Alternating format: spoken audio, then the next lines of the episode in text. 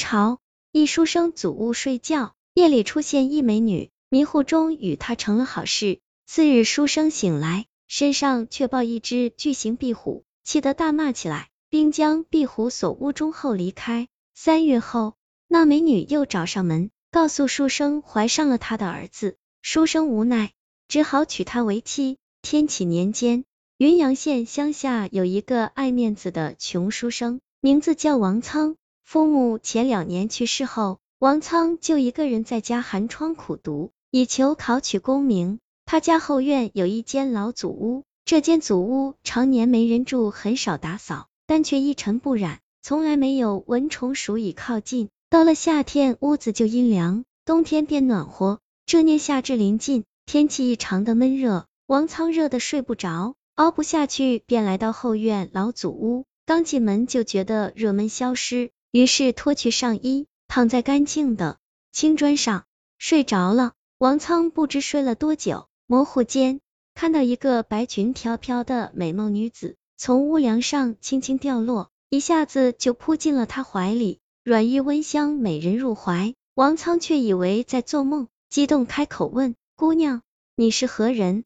为何突然来到我家？”女子微笑不语，伸出红润舌头舔王仓的脸蛋，于是两人立即就浓情似火，缠绵起来。王仓欢愉过后，便搂着女子睡了。次日，王仓睁眼醒来，发现自己竟抱着一只三尺长的大壁虎，眼皮鼓起，皮肤黄滑，自己立马吓一跳，起身怒道：“好个妖怪，竟敢骗我行苟且之事！要是被邻里知道，岂不是笑话我？”大壁虎听罢，却哭泣说：“公子，昨晚分明是你情我愿，想不到今儿一起床就翻脸不认人了。”王仓又。气又羞，无法接受，但生怕此事传出去，便再三叮嘱壁虎不要张扬此事，自己则灰溜溜的走了。此后，就算天气再热，王仓也不再进那祖屋睡觉，还用铁锁封了起来。三个月过去，来到初秋，这一晚，王仓在室内睡觉，忽听到屋瓦传来吱吱声。片刻后，一只大壁虎从屋梁爬下，变成那夜的白裙美女子。王仓借着烛光一看，正是和自己有过一夜欢愉的美女子。王仓忙问道：“你又来作甚？我是不会再与你恩爱了，快走吧。”女子却哭得梨花带雨，说：“奴家是你家祖屋的壁虎仙，那晚见你光着身子睡地上，便以身相许了。未料公子如此薄情，如今奴家有了身孕，前来告知你一下。”王仓听罢说：“真是造孽啊，造孽！”王仓苦恼一阵，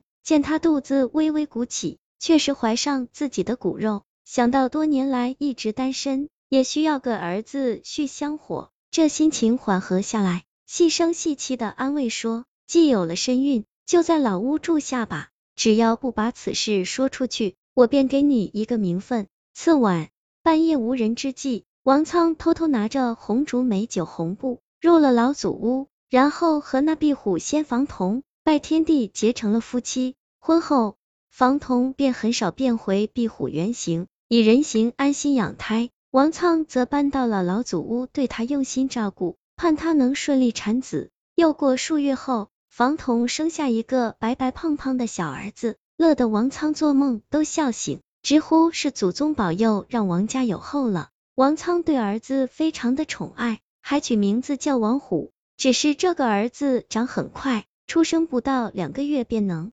跑能跳会说话了，王仓对此亦感到惊奇。更怪的是，王仓在一天晚上醒来，竟看到儿子像壁虎一样爬到高高的墙壁上睡着了。此后，王虎的性情越发像壁虎，能飞檐走壁，在墙壁上横着走如履平地，还跑到院子里用舌头吃虫子苍蝇。王仓心生后怕，忙去问妻子，那房童却说。既是你我的儿子，自然一半是人，一半是壁虎，有这种习性不足为怪。王仓听罢，十分的懊恼无语，不准王虎走出家门半步。一日中午，王仓出外，调皮的王虎却好奇心起，爬出墙外，来到邻居家的墙壁上游玩。邻居王老翁回来，见墙上一孩童趴着没掉落，慌忙喊道：“快下来！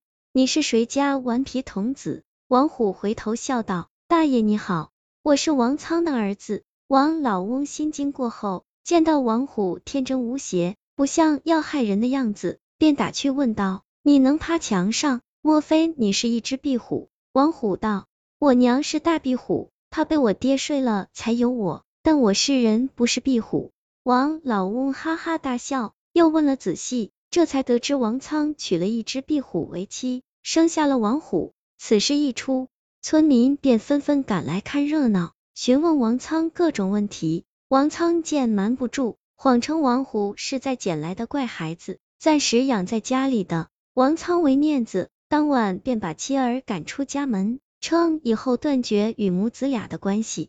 房童非常的伤心。只能带着儿子潜入山林，从此音讯全无。后来，王仓混混沌沌过了三十年孤独的日子，终在一天忍不住对妻儿的思念感到非常后悔，于是入山寻找妻儿。王仓辛苦找了数月，在一处深山竹院里找到一个长得很像自己的男人，一问果然是儿子王虎。母子俩原谅了王仓，一家人便在深山里定居起来。过上了平静的小日子，不再理会外面的世俗人事。